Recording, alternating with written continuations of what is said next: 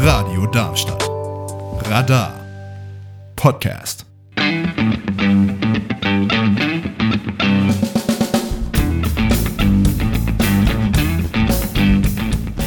Kabarett und Co. Die Magazinsendung von Radio Darmstadt über Kabarett, Satire und andere Kleinkunst.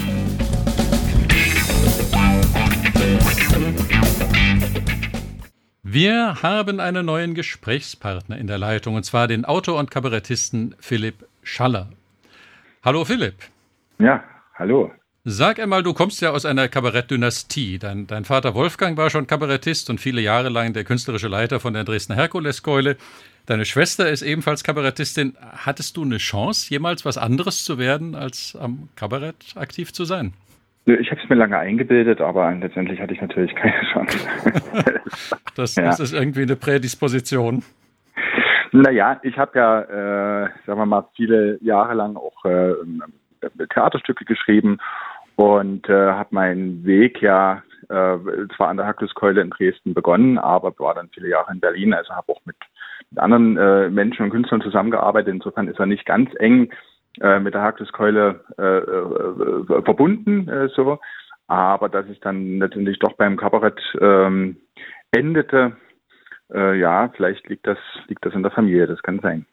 Ja, wo, wobei du ja, du, du, sagst es, als Autor angefangen hast, aber eben schon auch mit viel Kabarett. Ne? Also für die Herkuleskeule hast du geschrieben, aber auch für die Leipziger Pfeffermühle und für die Akademixer, für die Distel in Berlin, für die Erfurter Arche ja. und fürs Hamburger Theaterschiff und Michael Frohwin, habe ich gesehen. Ja, ja. Ähm, jetzt sind viele deiner Kunden, wenn ich die so nennen darf, ähm, ja offensichtlich Ostkabaretts, äh, zumindest in dieser Liste. Ähm, Gibt es da irgendeine andere Kabaretttradition als im Westen? Hm, ähm, das kann ich, das kann ich nicht so richtig äh, einschätzen. Also im Osten war ja die, ähm, also im Osten meine ich jetzt erstmal die, DDR, die DDR, waren ja die Ensemble-Kabaretts erstmal viel mehr verbreitet als im, im Westen. Also so Solo-Kabarettisten äh, waren da nicht so viele unterwegs. Das ja. heißt, da gab es schon mal erstmal eine gewisse Tradition, die dann natürlich auch nach der Wende ähm, äh, Bestand ähm, hatten. Äh, so, also in Leipzig haben wir ja eine Ensemble-Kabarett-Dichte äh, von äh, fünf Kabaretts auf einen Quadratmeter. Äh, äh, Quadratkilometer. So insofern ähm, ist da einfach ist da einfach viel vorhanden. Und äh, als Autor habe ich natürlich auch äh, gerne Szenen geschrieben, ähm, wo mehrere äh, Figuren mitspielen. Und das eignet sich äh, qua Definition besser für Ensemble-Kabarett als für äh, Solo-Kabarettisten. Ja, klar. Äh, woher hast du die Themen denn genommen, die du da äh, für, für andere geschrieben hast? Gibt das der Auftraggeber vor oder schreibst du da über das, was dich bewegt? Ich habe äh, eigentlich immer versucht, ähm, da so ein, also nicht, dass der Auftraggeber oder der, der Partner, äh, nennen wir es mal so, äh, das irgendwie vorgibt, sondern dass man sowas findet. Also äh, wenn jemand sagt, ich würde gerne mal darüber sprechen, dann habe ich immer versucht, äh, erstmal rauszufinden, äh, ob und was mich an dem Thema interessiert. Denn nur wenn ich das rausfinde, äh, kann auch wirklich ich einen Text dazu äh, schreiben. Es geht ja nicht darum, Zeitungsartikel irgendwie pointiert umzuschreiben, sondern irgendwie das eigene äh, Anliegen oder die eigene Beobachtung, der eigene Impuls muss sich irgendwo im Text wiederfinden. Und so waren das äh, wie so zwei, äh, begreife ich das immer, wie so zwei Zahnräder, die dann eben so ineinander greifen. Also da der Künstler oder die Gruppe auf der Bühne, die äh, das dann umsetzen und die natürlich eigene Interessen und äh, Themeninteressen haben und das, was ich dann halt äh, dazu äh, geben kann. Also es ist ein, ein Hin und Her und viel äh, Dialog auch. Ja, ja, ihr, ihr, redet miteinander, du siehst dir das an oder was? Oder ist das alles vorher theoretisch? Wird das abgewickelt und dann geht er auf die Bühne? Oder? Nö, wir, wir sprechen, wir sprechen über Themen, äh, die eventuell äh, sozusagen vorkommen sollen in dem Programm. Und ähm, dann setze ich mich hin und, und recherchiere natürlich erstmal erstmal viel. Und dann muss aber irgendwann der Punkt kommen, wo ich sage, ja, genau dieser Punkt oder genau diese Perspektive äh, interessiert mich jetzt und dazu äh, dazu kann ich dann schreiben. Und dann äh, muss natürlich derjenige, der es auf der Bühne dann macht, ähm, auch noch sagen, ja, äh, diesen diese Perspektive mache ich mir jetzt oder diesen, diesen Punkt mache ich mir jetzt zu eigen äh, und das interessiert mich auch. Und in dem Fall klappt es und manchmal klappt es auch nicht. Äh, so, dann geht es auch schief. Ja, aber es ist schon gut zu hören, dass ihr euch über den Inhalt langsam annähert und auf diese Art und Weise auf den Punkt kommt, dass das nicht verordnet wird. Also dass dann das Kabarett quasi nur zum Handwerk äh, dient und du machst die Inhalte, das ist nicht der Fall. Also ihr tauscht das aus und ja. Ich glaube auch, dass das gar nicht äh, gar nicht anders geht, weil ja, glaube ich äh, ich bin ja ich bin ja kein äh, oder äh, als Autor ist man ja kein Dienstleister, so wie man auf der Bühne ja kein Dienstleister fürs Publikum ist, sondern es ist ja eine Kunstform. Und wenn äh, mehr als einer mitarbeiten, klar für mein Soloprogramm, da kann ich äh, schalten und walten, wie ich möchte, aber wenn mehr als äh, einer zusammenkommen, muss es ja äh, muss ja jeder seinen Ausdruck darin finden.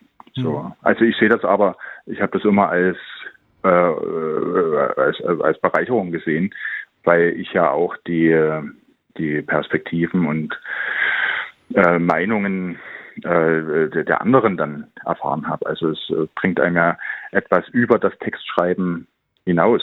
Hm. Wir, wir, haben ja das Thema Generationswechsel. Insofern würde mich da interessieren, wie, wie wichtig die Aktualität ist. Aber ich würde es gleich mit der nächsten Frage verknüpfen. Du hast ja vor anderthalb Jahren die Leitung der Herkuleskeule von deinem Vater übernommen. Mhm. Ähm, was läuft denn da seitdem anders? Äh, thematisch, inhaltlich oder vielleicht auch einfach im Arbeitsstil?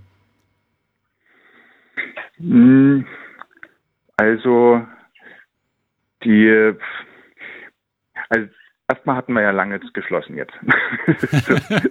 das, das wollte ich jetzt aber nicht dir anlassen. Deswegen tue ich mich etwas schwer mit der, mit der, mit der Antwort. Ähm, das wird ja auf der Bühne entschieden. Äh, so, ne?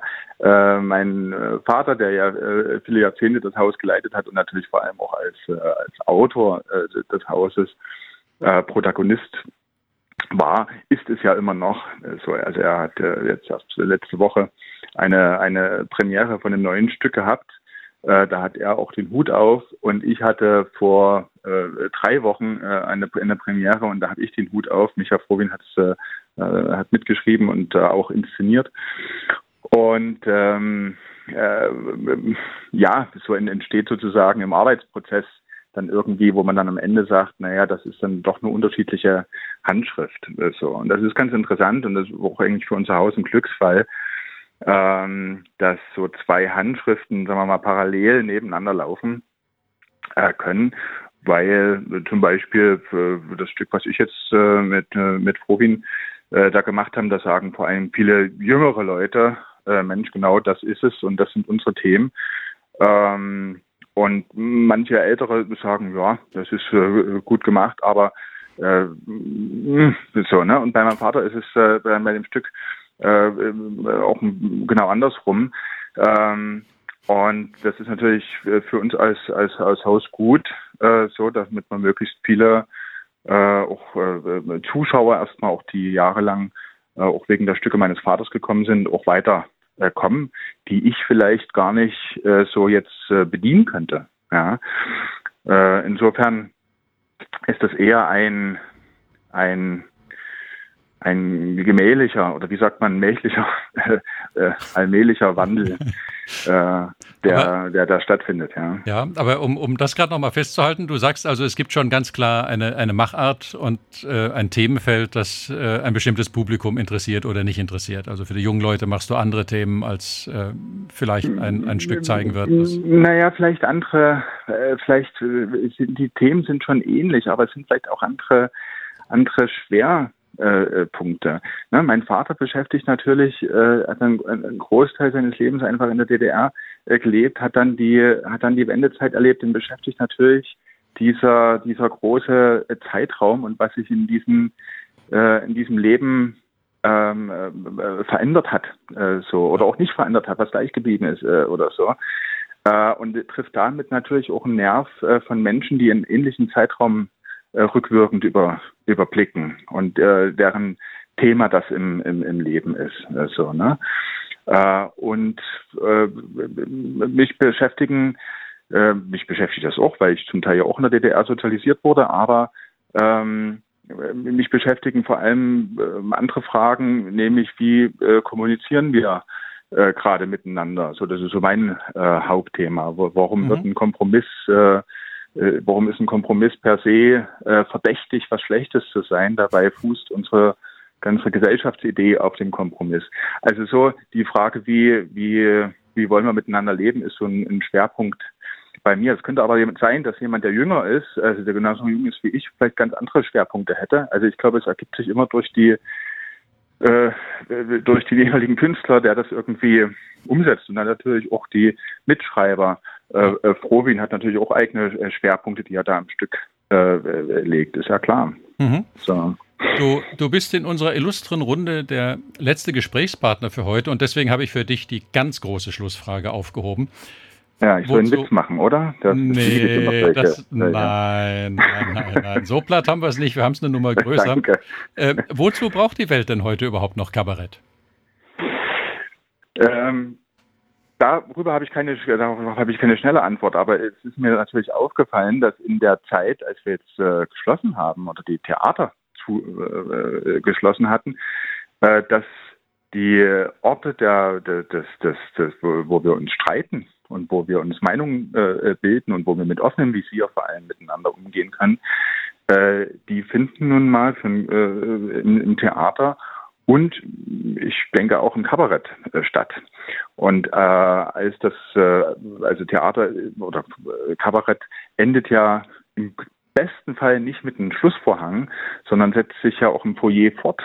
so, also was ich schon für Diskussionen und Gespräche äh, hinterher im Foyer hatte, ähm, das, das ist ja, das ist ja wichtig, äh, so ja.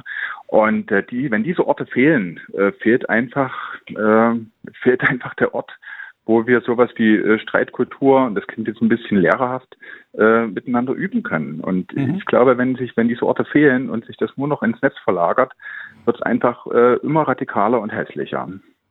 Das ist definitiv ein valider Punkt und definitiv ein schönes Schlusswort für unsere inhaltliche Auseinandersetzung. Ich sage ganz lieben Dank an dich. Und äh, du sagst zu Recht, die, die Theater sind immer noch so gut wie geschlossen. Ich drücke uns allen die Daumen, dass das nicht mehr lange so bleibt.